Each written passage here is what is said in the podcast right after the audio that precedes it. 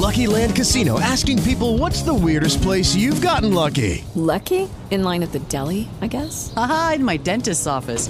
More than once, actually. Do I have to say? Yes, you do. In the car before my kids' PTA meeting. Really? Yes. Excuse me, what's the weirdest place you've gotten lucky? I never win and tell. Well, there you have it. You can get lucky anywhere playing at LuckyLandSlots.com. Play for free right now. Are you feeling lucky? No purchase necessary. Void where prohibited by law. 18 plus. Terms and conditions apply. See website for details.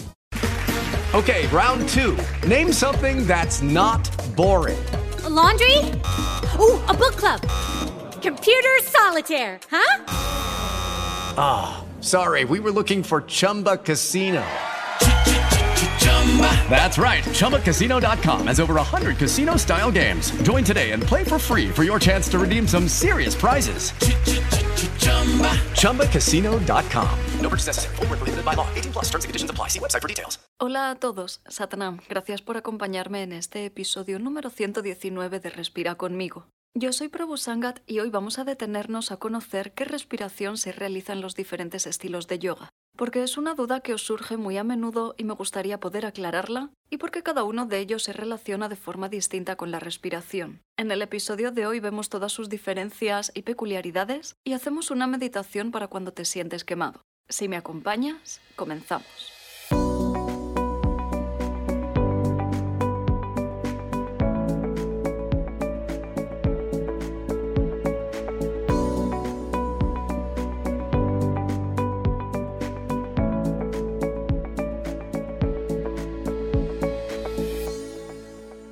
¿Qué tal? ¿Cómo estás? Estas dos semanas para mí la verdad es que han sido muy extrañas. Han estado llenas de cosas y situaciones buenísimas, también a la vez de otras situaciones horribles. Y me ha parecido muy interesante porque por momentos he estado completamente hundida, la verdad. Pero cuando he conseguido coger distancia y comprenderlo desde la energía de noviembre, me ha parecido una oportunidad de aprendizaje magnífica. Ya te adelantaba algo en Instagram, te decía que iba a hablar de esto en el episodio de hoy. Y es que el número 11 de noviembre nos habla de alineación. Yo creo que ya te lo he comentado otros años, pero siempre conviene recordarlo. Yo tenía claro que los dos unos de noviembre son dos líneas paralelas, ¿no? que forman un único camino. El número 11 siempre tiene una parte muy fija, para bien o para mal. Hasta aquí yo lo he tenido siempre muy claro.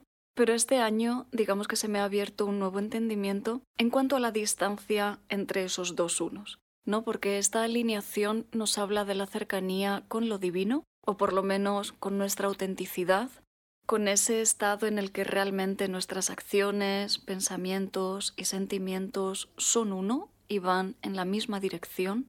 Digamos que todo va a favor de nuestro propósito o de nuestra parte más sutil o espiritual, como tú lo quieras llamar. Entonces creo que a lo largo de este mes nos estamos moviendo como en lo ancho del número 11, ¿no? Como cogiendo más o menos distancia entre esas líneas. El objetivo obviamente es acercarlas y creo que es convertir ese número 11 en un 1, es fundir no esa distancia, esas dos líneas para realmente llegar a lo divino, pero no a lo divino como algo que esté fuera de ti, sino como a tu máximo desarrollo. Creo que me entiendes. Entonces todo cambia si cualquier situación que estés pasando la ves en esos términos, ¿no? Como de, de, distancia, como de lejos estoy, de quien quiero realmente ser, ¿no? De mis valores, de mi propósito.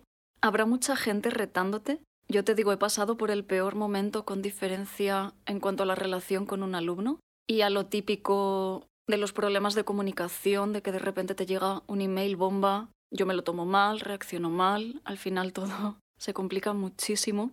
Y tampoco voy a decir que sea culpa de nadie. Todo el mundo está haciendo ese mismo trabajo. Debes comprenderlo así. No digo tampoco que esto sea una carta en blanco para permitir que todo el mundo haga lo que quiera.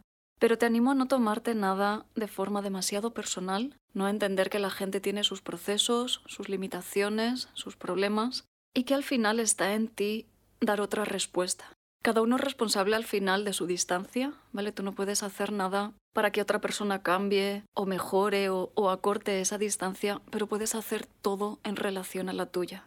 Entonces creo que es el momento de hacerse cargo de uno mismo, de realmente tener claro hacia dónde quieres ir y mantenerte en ello pese a lo difícil que sea todo alrededor. Estamos pasando por un momento crítico, Realmente a todos se nos ha sumado una gran preocupación, un gran dolor, creo que también mucha impotencia, pero tenemos que seguir recorriendo el camino pese a que sea más cuesta arriba y tenemos que seguir avanzando en la dirección que nosotros creemos correcta, la que nos marca el corazón, la que de verdad sentimos dentro de nosotros como válida.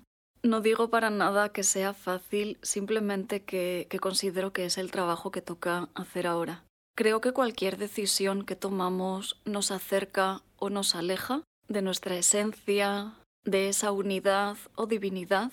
Entonces todo va a estar tirando como con imanes muy fuertemente de nosotros hacia afuera para separarnos y tenemos que ser más fuertes que nunca, más sensatos que nunca para mantenernos.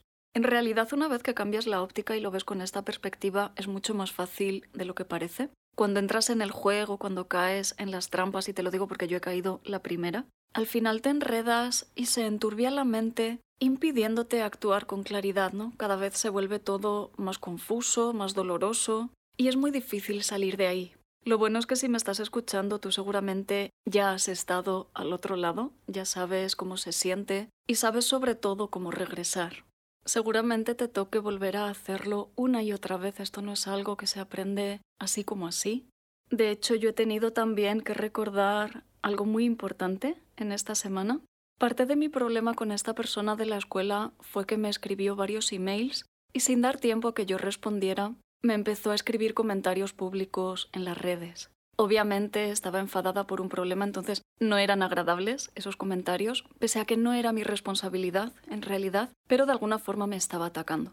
Yo no soporto o todavía no he aprendido a, gestionar que se hable de la escuela o de problemas personales con la escuela públicamente. Es algo que me hace reaccionar inmediatamente. Entonces yo no me di bien mi respuesta y la hice en caliente en ese mismo momento porque yo pensaba responder a los emails, aclarar todo. Yo no tengo ningún problema, ¿vale? Si te surge cualquier cuestión con la escuela, con cualquier parte de mi trabajo, yo siempre respondo. Vale, pero debes tener en cuenta que a veces estoy grabando, eh, que no siempre puedo atender ¿no? a, esos mensajes. Y este en concreto me había llegado un sábado como a las 8 de la mañana, 8 o 9, una cosa así. Entonces no, no esperó una respuesta, no me dio tiempo a mí a actuar cuando la bola se empezó a hacer ¿no? como mucho más grande. Al final ese día todo acabó mal, al día siguiente también, luego ya después se resolvió en condiciones, estoy ya tranquila por ahí, pero a mí me hizo recordar un aprendizaje que yo tuve con veintipocos años. Y me hizo sentir mal, ¿no? El, si yo ya he pasado por esto, ¿cómo es posible que, que no haya sido capaz de recordarlo o de haber aprendido tanto como yo pensaba? Voy a contarte algo muy personal. Dudaba si hacerlo, pero al final creo que es desde aquí desde donde nos podemos ayudar. No solo hablando de, de ideas abstractas, ¿no? de, dando de alguna forma lecciones de moralidad. Al final esta es la vida y, y todos tenemos nuestras historias. En mi caso, cuando mis padres se separaron, fue de la forma más dramática posible. Mi padre se fue de casa pegando un portazo, ¿vale? No, no fue nada maduro, ni consciente para nada, o sea, todo lo contrario. Tiempo después, él quería hacer daño a mi madre, pero mi madre fue mucho más lista y aprendió la lección que aprendí yo luego y que tendría que haber recordado. Y fue el no responder. Atacara como atacara a mi padre, le dijera lo que le dijera, no le cogía el teléfono, le ignoraba, no respondía. Y esto al final hizo que mi padre me terminara llamando a mí. Claro, yo le cogía el teléfono, le gritaba, me enfadaba, le decía, pero ¿cómo es posible, no? Que digas eso. Hasta que llegó el momento en el que lo comprendí también. Bueno, mi madre me insistió. Y también yo dejé de responder, ¿no? Entonces él no tenía forma de canalizar esas emociones, no, no encontraba la manera de hacernos daño. Entonces empezó a enviarme cartas, por correo, en papel, a la antigua, contando todo tipo de barbaridades y de intimidades, o sea, no os podéis imaginar. Y volví a caer otra vez. Recibía la carta, le llamaba, le gritaba y así estaba otra vez dentro del juego. Conseguí de nuevo no reaccionar y entonces su jugada fue escribir una carta a cada uno de los vecinos del bloque de mi madre. O sea, os podéis imaginar típico bloque en Madrid, seis plantas, cuatro viviendas por planta. Si no recuerdo mal, ahí es cuando ya empezamos a denunciar, o sea, todo esto fue a mayores. Y bueno, no contento con eso, luego ya posteriormente llevó una carta a cada una de las puertas del pueblo de mi madre. O sea, imaginaros, una hora de coche de madrugada con, no lo sé, 200 fotocopias, 200 sobres, o sea, premeditado totalmente, porque puedes tener un arrebato, ¿no? Pero siempre hay algo que, que al final te frena. Aquí él tuvo horas y horas y horas para frenar, pero no lo hizo. Pero bueno, te lo cuento por si en este mes o en cualquier momento te ves en esa situación de que alguien te esté atacando, haciéndote el mayor daño posible, que recuerdes que no caigas en la trampa que realmente no te lo puede hacer. Siempre puedes tomarte tiempo para respirar, para decidir si quieres responder o no. O sea, no hace falta ¿no? que sea inmediato. No es proporcional el daño que vaya a hacer al tiempo que vaya a estar ese comentario públicamente en las redes. Y si al final te mantienes, el, dolor, el drama, el, el odio se termina diluyendo. La persona se cansa, no llega un momento en el que ya deja de hacerlo, a ti deja de dolerte, o por lo menos aunque siga doliendo, te quedas con la satisfacción de haberte mantenido, de no haber creado más dolor, de no haber alimentado ese drama del ego, ese sinsentido. Entonces creo que esto es algo muy a tener en cuenta en este momento. Es lo único que quiero transmitirte hoy. Yo como cualquier otra persona tampoco estoy así de lúcida al 100%, cometo un montón de errores, pero es importante recordar y es importante mantener esa otra perspectiva, buscar el aprendizaje en cada situación. Así que te animo a que cuando te sientas retado, antes de dar una respuesta desde el enfado, no en caliente, te pares a respirar y a pensar me está diciendo esta persona o esta situación sobre mi alineación, ¿no? Sobre mi distancia, sobre mi camino, o cómo puedo responder de forma que yo luego me pueda sentir orgulloso y en paz, ¿no? Conmigo mismo, que pueda dormir tranquilamente por la noche. Luego también he tenido, estoy haciendo memoria otras situaciones en las que esa respuesta más neutral ha llegado de forma automática, en las que estoy realmente orgullosa de cómo he gestionado esa situación y creo que para eso ayuda muchísimo la práctica. Al final es innegable que nos mantiene más centrados, más en contacto ¿no? con esa parte sutil, nos mantiene como, como en una distancia más corta. Entonces quiero animarte también a mantener la conexión. No digo que tenga que ser una hora de práctica formal cada día, simplemente un par de respiraciones conscientes, una intención, algo que te recuerde ese otro estado más pacífico, algo que te lleve a estar más cerca de ti. Creo que un problema grave también es la falta de presencia. Tenemos mil millones de cosas en la cabeza, estamos nada más que pendientes del teléfono. Y nos falta callar todos esos estímulos para simplemente estar, para posicionarnos dentro y poder dar una respuesta adecuada. Creo que es la única forma y creo que te he hablado ya mucho de ello por aquí también en las clases de la escuela.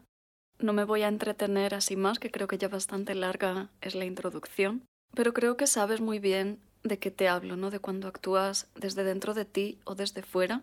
El resultado es completamente distinto y lo que debemos buscar es, aunque haya que actuar menos, pero hacerlo bien, ¿no? Hacerlo con el 100% de nuestro ser, de nuestra conciencia, de tenernos el tiempo que sea necesario y así te animo a hacerlo, a vivir más cerca de ti, más consciente de ti mismo y creo que con eso ya podríamos cambiar muchísimas cosas. Hoy de momento vamos a centrarnos en aprender y en practicar. Espero así que disfrutes de este nuevo episodio y comenzamos ya con el tema de hoy, que es la respiración en los diferentes estilos de yoga. With the Lucky Land you can get lucky just about anywhere. This is your captain speaking. Uh, we've got clear runway and the weather's fine, but we're just going to circle up here a while and uh, get lucky. No, no, nothing like that. It's just these cash prizes add up quick. So I suggest you sit back, keep your tray table upright, and start getting lucky. Play for free at LuckyLandSlots.com. Are you feeling lucky? No purchase necessary. Void where prohibited by law. 18 plus terms and conditions apply. See website for details. Y es que en la práctica del yoga, la respiración es esencial para conectar el cuerpo y la mente. Y es una parte fundamental de la mayoría de las tradiciones, ya que como te digo, siempre es quien hace posible la diferencia entre realizar simplemente un ejercicio físico o hacer realmente yoga. Sin embargo, la forma en que se aborda la respiración puede variar según el estilo de yoga, y no me refiero únicamente a la técnica de respiración empleada, sino al objetivo que se busca con ella, a la forma en que la respiración estructura y cohesiona la práctica. Hoy vamos a descubrir todos estos enfoques diferentes y espero que gracias a ello puedas también comprender mejor en qué consiste cada estilo. Porque lo cierto es que son muchísimas las opciones que hay a la hora de practicar yoga y no siempre las tenemos todas claras, especialmente cuando estamos empezando. Quiero aclarar de todas formas que aquí no voy a hablar de todos y cada uno de los estilos disponibles, porque cada día salen uno o dos nuevos, y la mayoría tampoco tienen gran interés. Vamos a concentrarnos en los principales y en los que realmente nos ofrecen cierta profundidad y aportan una perspectiva nueva a la hora de relacionarse con la respiración. Hablaremos así primero de estilos estáticos, incluyendo Hatha Yoga, Iyengar y Yin Yoga, después de estilos dinámicos como Vinyasa y Astanga, y por último de Kundalini Yoga, que siempre es un caso aparte. Pero antes de adentrarnos en todos ellos, quiero aclarar la primera duda que surge, sobre todo las personas que practican pilates, y es por dónde se exhala en yoga. La respuesta es por la nariz, a no ser que estés haciendo una técnica específica que indique lo contrario. Aquí siempre inhalamos y exhalamos por la nariz, no como en pilates que se suelta el aire a través de la boca. Esto siempre genera confusión y un hábito muy difícil de romper. Pero pese a que se tienda a equiparar o a comparar el pilates y el yoga, lo cierto es que no tienen nada que ver. Uno es un deporte y otro es una práctica espiritual. Así que olvídate de lo que haces en tus clases de pilates y abre tu mente y tu cuerpo a una experiencia nueva y totalmente distinta. Dicho esto, comenzamos ya a descubrir algunas de las diferencias clave en la forma en que la respiración se aborda en los diferentes estilos de yoga. Y lo hacemos, como te he dicho antes, con los estilos estáticos, comenzando con el más importante, que es Hatha Yoga. Hatha Yoga busca elevar la conciencia a través del entrenamiento y de la perfección del cuerpo. Y para ello, la atención se enfoca meticulosamente en la alineación y la ejecución precisa de posturas estáticas. Este estilo es conocido por su enfoque en la respiración consciente, normalmente la respiración yógica completa, que tienes explicada en detalle en el episodio número 6. Aunque aquí tenemos que hacer una triste aclaración y es que desgraciadamente lo que conocemos a día de hoy como Hatha Yoga no es más que una versión simplificada y edulcorada del estilo original.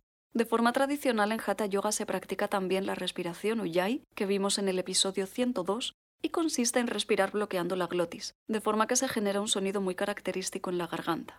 A día de hoy creo que esta respiración se ha quedado en los estilos dinámicos, como veremos más adelante, y es más difícil encontrarla en una clase de posturas estáticas.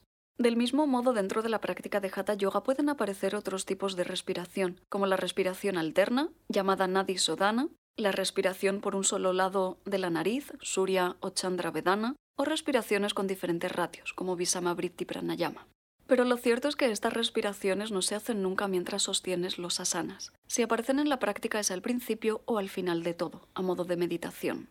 Durante las posturas se realiza la respiración completa como base para el autoconocimiento, la presencia y la conciencia, proporcionando una plataforma sólida para el crecimiento físico y espiritual.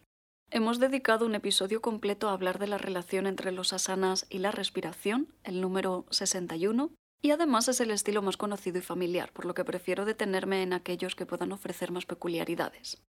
Pasamos así a hablar del yoga y yengar, un estilo que destaca por la importancia que da a la alineación precisa en las posturas. En realidad es un tipo de hatha yoga, solo que pone un énfasis especial en la perfección de la postura, y para ello emplea gran cantidad de variantes y accesorios, convirtiéndose en el estilo más técnico. Si cada estilo pudiera representarse con una profesión, este sería sin duda un ingeniero. Y Yengar, su creador, fue un influyente maestro de yoga que tenía una perspectiva única sobre la relación entre la respiración y la práctica de los asanas, enfatizando la importancia de perfeccionar la postura antes de centrarse completamente en la respiración. Según él, la atención inicial debería centrarse en la alineación precisa del cuerpo y la ejecución correcta de la asana.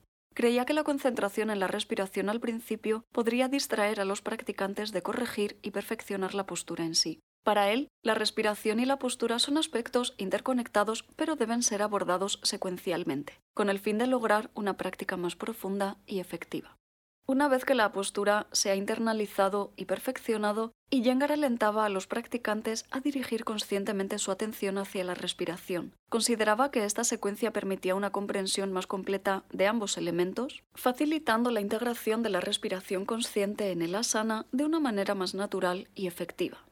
Ten en cuenta que esto es algo muy característico de este estilo y que esta idea no siempre es compartida ni aceptada. Si te interesa entrar en este debate, tienes el episodio 62, dedicado por completo a él, hoy simplemente me interesa que comprendas los diferentes puntos de vista. Aquí, una vez perfeccionada la postura, la respiración se convierte en una herramienta para profundizar en ella, mejorando la conciencia corporal, facilitando la conexión entre la mente y el cuerpo y dirigiendo la atención hacia el interior.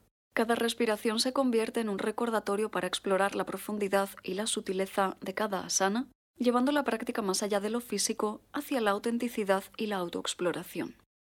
Cambiando ahora a Yin Yoga, aquí de nuevo realizamos la respiración yógica completa, enfatizando la tranquilidad y la profundidad. Es un estilo que se caracteriza por la quietud y la suavidad, manteniendo posturas pasivas durante largos periodos de tiempo, y de este modo la respiración sirve como acompañante de la relajación, ayudando a permanecer en la postura durante periodos prolongados. Además, este estilo pone el foco principal en la apertura de articulaciones y el estiramiento de tejidos conectivos, por lo que la respiración actúa como una guía suave para liberar tensiones físicas y mentales. Nos ayudamos de ella para dejar ir el control y la tensión, principalmente con la exhalación. Podemos decir que la atención a la respiración en Yin Yoga es un puente hacia la rendición, permitiendo una exploración profunda de la quietud y de la introspección, aspectos clave de esta práctica. Después de ver estos tres ejemplos tan diferentes, ahora pasamos a los estilos dinámicos, comenzando a hablar del yoga vinyasa. En realidad, podría decirse que forma parte del Hatha Yoga, o del yoga más físico centrado en las posturas, solo que ahora los asanas se realizan enlazados entre sí, moviéndote de uno a otro de la mano de la respiración. Es un baile constante entre postura, movimiento y respiración. Aquí la transición suave entre las posturas es la clave, y la respiración, que por cierto es con la técnica Ujjayi, actúa como el hilo conductor que une cada movimiento con conciencia. Esta sincronización de respiración y movimiento no solo mejora la fuerza y la flexibilidad, sino que también invita a una profunda atención plena, creando una experiencia que es tanto un ejercicio dinámico como una práctica meditativa. De hecho, se dice que es de los mejores estilos para comenzar si eres de esas personas a las que les cuesta estar quieto en una postura, ya que aquí no vas a encontrar esa dificultad. La idea es que toda la práctica se convierte en una meditación gracias a la respiración, dando igual importancia a la sana y a la forma en que entras y sales de ella. Otro estilo dinámico es Astanga Yoga, cuya peculiaridad es seguir una secuencia predefinida de posturas. Cuenta con varias series de asanas que siempre se repiten en el mismo orden y a través de las cuales la persona va desarrollando su práctica de forma progresiva y autónoma. En una clase tradicional de Astanga Yoga, de nuevo no lo que encontramos ofertado en los centros, el alumno practica unas pocas posturas, las que el profesor considera adecuadas, y a medida que las perfecciona va incluyendo más, avanzando así en cada serie. Y esto lo hace de forma totalmente personal, de manera que en el mismo espacio cada alumno practica sus posturas, sin seguir una clase estructurada. Otra peculiaridad ya más relacionada con la respiración es lo que se llama tristana, esta técnica es la clave de Astanga Yoga, junto con las series de posturas, y son los tres puntos de enfoque o acción, que son la respiración, la postura y los dristis. La respiración vuelve a ser Ujjayi, como en todos los estilos dinámicos, y se mantiene constante durante toda la práctica, buscando activar el fuego interno y purificar el sistema nervioso. Además, este estilo incluye la práctica de bandas o cerraduras energéticas en las posturas para evitar que la energía se disipe. Las posturas, como ya te he dicho, son muy precisas y buscan desarrollar fuerza, estabilidad y salud. Y por último, los dristis son los puntos de enfoque de la mirada, que también vienen especificados en las posturas, buscando mantener centrada y enfocada la mente. La práctica resultante es intensa y sistemática, canalizando la energía a través de cada movimiento y de cada respiración. Astanga se convierte así en una danza disciplinada, fusionando la fuerza física con la atención mental para lograr una gran armonía. Y ya por último quiero hablarte de Kundalini Yoga, que es un estilo muy diferente ya que es un Raj Yoga. Es lo que hemos venido practicando en todas las meditaciones de este podcast, así que no creo que te resulte tan ajeno. Aquí la respiración es la llave maestra para desbloquear la energía Kundalini. El uso de pranayamas específicos estimula la energía vital y eleva la conciencia a niveles superiores. La respiración aquí no es simplemente un acto físico, sino un medio para despertar la serpiente de energía que yace dormida en la base de la columna vertebral, llevando a la expansión espiritual y a la conexión con lo divino. Esto en la práctica se traduce en que se emplean cantidad de técnicas de respiración diferentes y estas pueden aparecer dentro de cada asana o en las meditaciones. Ten en cuenta que Kundalini Yoga se practica mediante crillas que han sido diseñados con un fin específico y que contienen todas las indicaciones necesarias, así que en todo momento se te dice cómo respirar. Cada asana puede incluir, aunque no siempre lo hace, movimiento, respiración, mudra o mantra, por lo que las combinaciones son infinitas y las series de lo más variadas. Es una práctica intensa que genera grandes cambios muy rápidamente, y aunque mucha gente lo llama el yoga espiritual, lo cierto es que esto no es del todo correcto, y la forma más adecuada de referirse a él es el yoga de la conciencia. Es el que venimos practicando en todas las meditaciones de este podcast. Hoy en concreto vamos a hacer una meditación que te ayudará cuando te sientas quemado, lo que se conoce como el burnout. Comenzamos así ya con la práctica. With the Lucky Land you can get lucky just about anywhere. This is your captain speaking. Uh, we've got clear runway and the weather's fine, but we're just going to circle up here a while and uh, get lucky. No, no, nothing like that. It's just these cash prizes add up quick. So I suggest you sit back, keep your tray table upright, and start getting lucky. Play for free at LuckyLandSlots.com. Are you feeling lucky? No purchase necessary. Void where prohibited by law. 18 plus terms and conditions apply. See website for details. Te vas sentando con la espalda recta, en el suelo o en una silla como tú necesites. Lo importante es que apoyes bien los dos isquiones, que mantengas tu espalda recta. Junta así las manos en plegaria sobre el corazón. Cierra los ojos, llevando suavemente la mirada y la concentración al punto del entrecejo. Tómate el tiempo de sentirte de ser consciente de que estás iniciando tu práctica. Aparca a un lado toda la información, todas las tareas pendientes y permítete conectar con tu interior, accediendo a tu cuerpo, sintiendo toda tu postura. Ve haciendo los ajustes necesarios para mantenerte erguido buscando una posición neutra en la pelvis que libere todo el espacio de tus pulmones, con la espalda recta, el pecho elevado. No permitas que los hombros avancen, que la espalda se redondee y se comprima el abdomen. No permitas tampoco lo contrario, escondiendo la pelvis adelantando el ombligo, inflando el pecho. Busca una posición equilibrada, neutra, afloja la tensión y así empieza a llevar la atención a la respiración. Sé consciente de la entrada y la salida del aire, del recorrido de este en tu cuerpo Nota la temperatura, la profundidad, reconoce el sonido.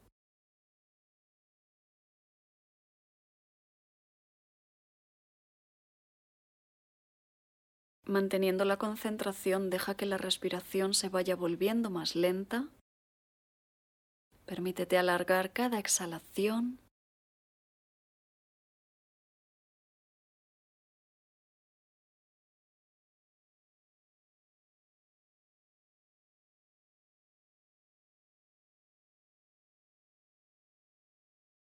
Y ahora ya empieza a respirar de forma completa. Busca la máxima profundidad, la expansión, pero sobre todo busca hacer cada respiración consciente para hacer más fuerte así tu presencia.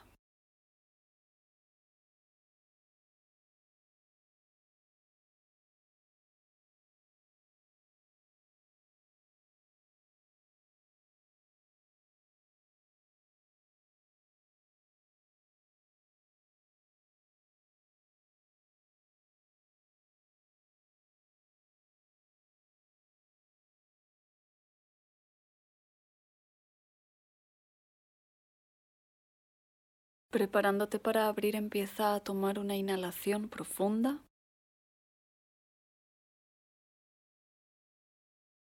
Queda con los pulmones llenos unos segundos.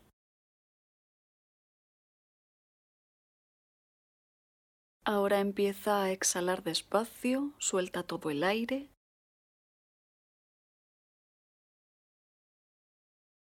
Y con los pulmones vacíos vuelve a frenar.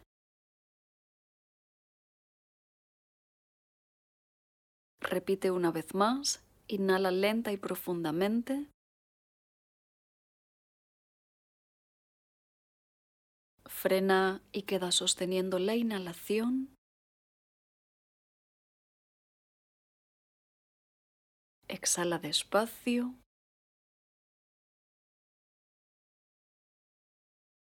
Y vuelve a frenar unos segundos quedando en vacío.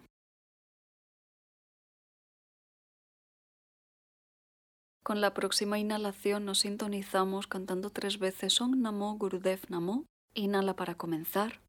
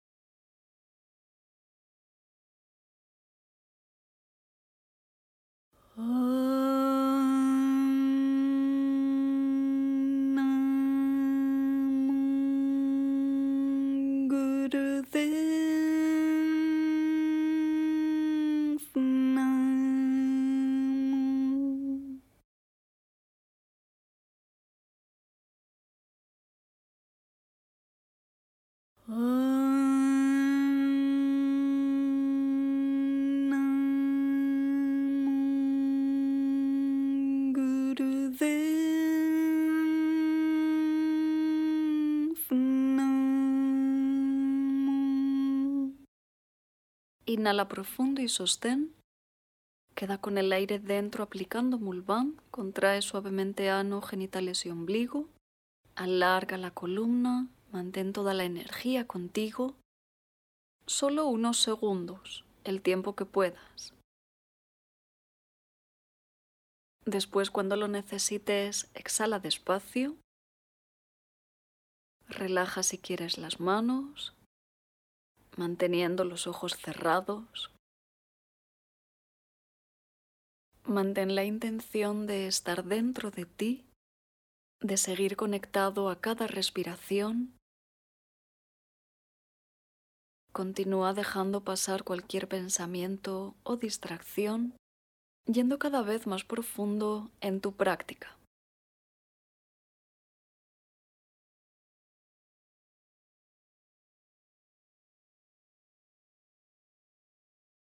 Para comenzar con esta meditación vas a colocar lo primero el dedo pulgar de cada mano apoyado por debajo del dedo meñique. Sosteniéndolos en esta posición traes las manos por delante de tu corazón, con los antebrazos paralelos al suelo, juntando el dorso de las manos, de forma que los dedos quedan apuntando hacia abajo. Te será difícil llegar a juntar toda la mano, así que concéntrate en pegar con más fuerza los dedos que la parte superior de las muñecas. En esta posición enfoca los ojos en la punta de la nariz y comienza a hacer una respiración segmentada en ocho partes, cogiendo y soltando el aire siempre por la nariz en ocho partes iguales tanto para inhalar como para exhalar.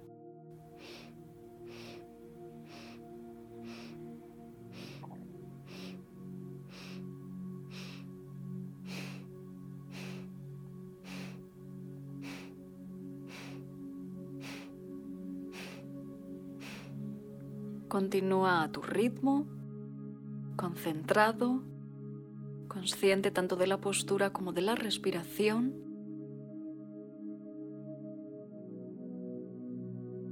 Te ayudará a liberar la tensión, el estrés, a reponer tu energía, tu vitalidad.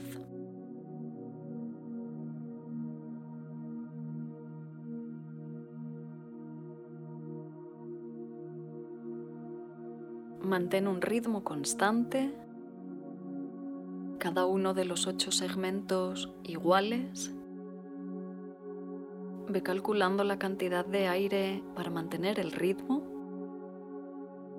para completar tanto la inhalación como la exhalación en ocho partes,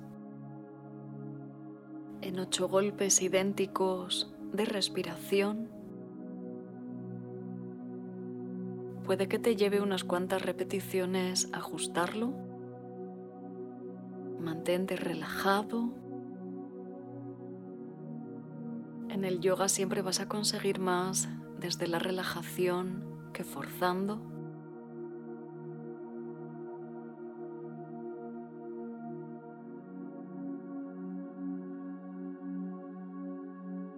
Ajusta en todo momento la postura con la columna recta, los brazos en una línea recta paralela al suelo, los codos bien arriba, el dorso de los dedos en contacto, las muñecas a 90 grados.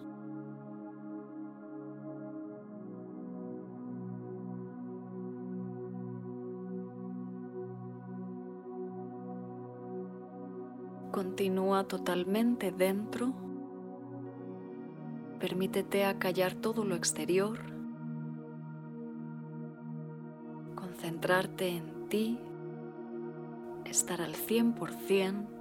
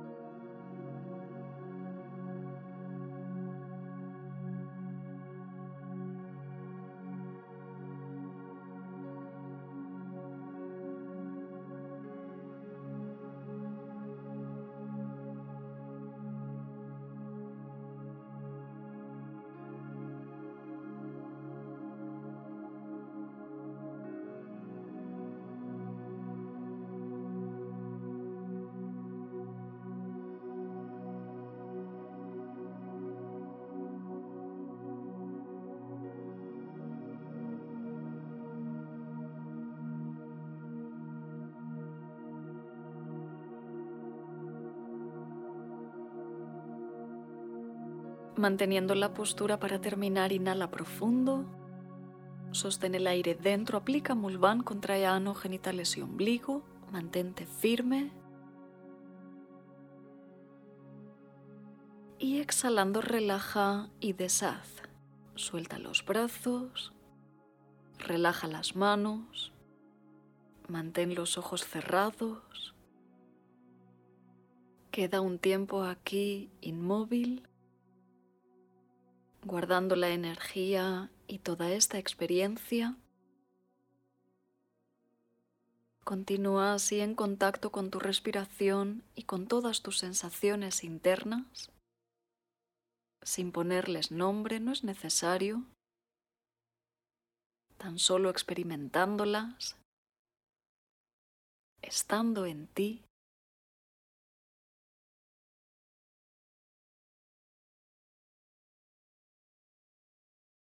Guarda bien esta sensación contigo para mantenerla después al retomar tu día, para recordarla siempre que lo necesites, volviendo a tu centro. Recuerda que desde él puedes actuar de forma más correcta y neutral. puedes mantenerte más fácilmente en el camino y acortar esa distancia que te separa de lo divino.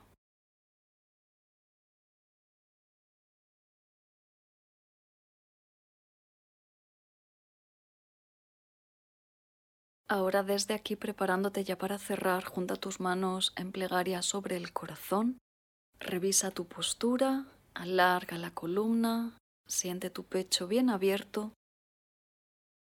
y así recitamos juntos el Eterno Sol y cantamos tres veces Satnam.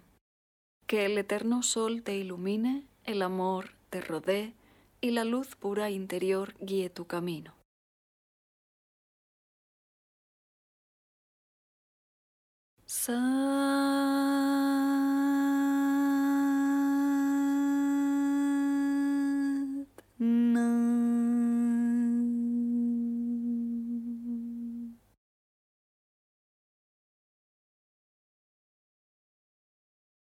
sun.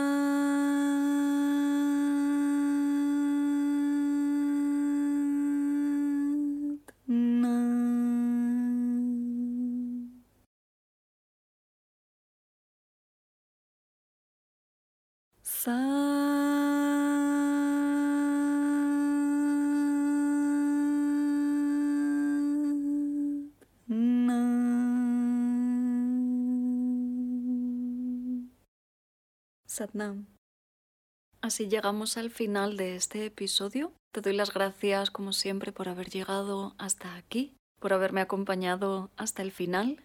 Si te ha gustado, recuerda que me ayuda muchísimo si lo compartes y también si me dejas tus comentarios y valoraciones positivas.